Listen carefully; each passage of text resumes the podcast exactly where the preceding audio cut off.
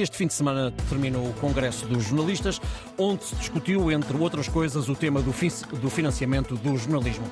Pedro Sousa Carvalho, viva, bom dia.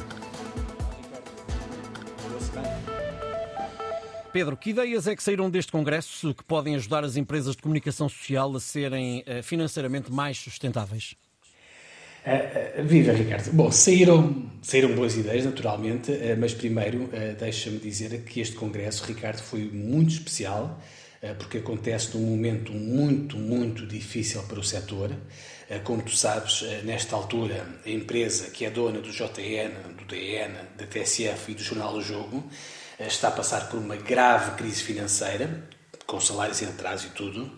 E, como tal, creio que este Congresso, eh, que juntou nos últimos quatro dias quase 800 pessoas no cinema de São Jorge, eh, foi de alguma forma, se quiseres, uma maneira de fazer uma homenagem a todos estes profissionais que estão a passar por uma situação, eh, como eu dizia, muito, muito difícil. Hum. Bom, sobre as ideias, Ricardo, que saíram deste Congresso para ajudar a tornar o negócio da comunicação social num negócio mais sustentável, ou se quiseres, pelo menos menos deficitário, creio que há aqui uh, duas ou três que valem a pena reter e discutir. Uh, também, se bem que é preciso também dizer que nenhuma destas ideias é uma bala de prata que vai resolver de vez toda a crise no setor, porque a crise, infelizmente, é um bocadinho mais profunda do que parece. Mas, enfim, uma das ideias, digamos, mais engenhosas que foi discutida no Congresso passa uh, pela consignação, pela atribuição de uma parte das receitas do IRS do Estado aos órgãos de comunicação social. Hum. Hoje em dia, uh, os contribuintes, quando entregam o seu imposto, já têm a possibilidade de atribuir 0,5% do IRS a uma instituição social.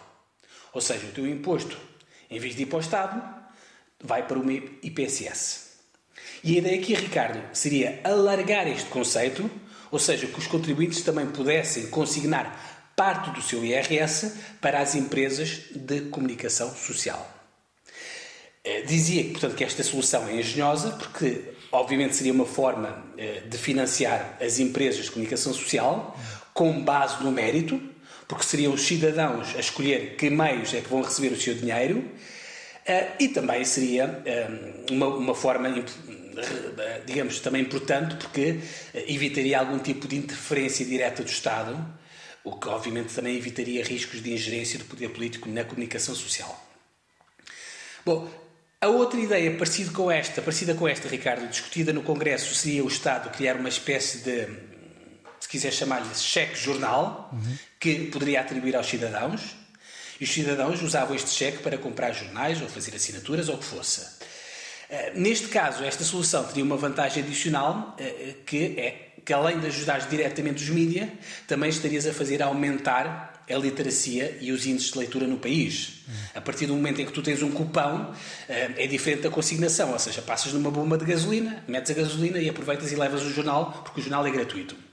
Finalmente, uma última, não é a última, mas uma das últimas ideias importantes discutidas neste Congresso, que aliás foi tentada eh, sem sucesso pelo atual Ministro da Cultura, eh, seria transformar a agência Lusa numa espécie eh, de agência que fornecesse gratuitamente notícias a todos os órgãos de comunicação social. E o dinheiro que os jornais poupavam ao não pagar a subscrição do serviço da Lusa, portanto, iriam investir no seu próprio negócio, no seu próprio projeto.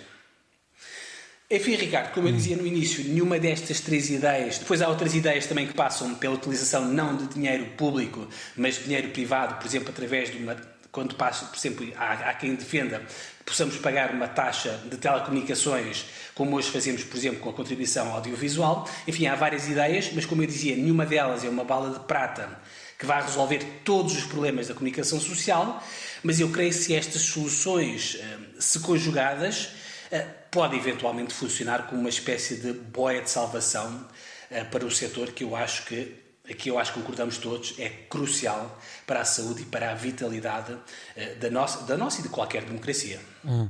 Obrigado, Pedro. Estamos certos que qualquer decisão que seja tomada, seja em que sentido for, será seguramente depois de 10 de março, no pós-eleições. Voltamos a encontrar-nos amanhã, depois das 9 da manhã, com o Pedro Sousa Carvalho para as contas do dia.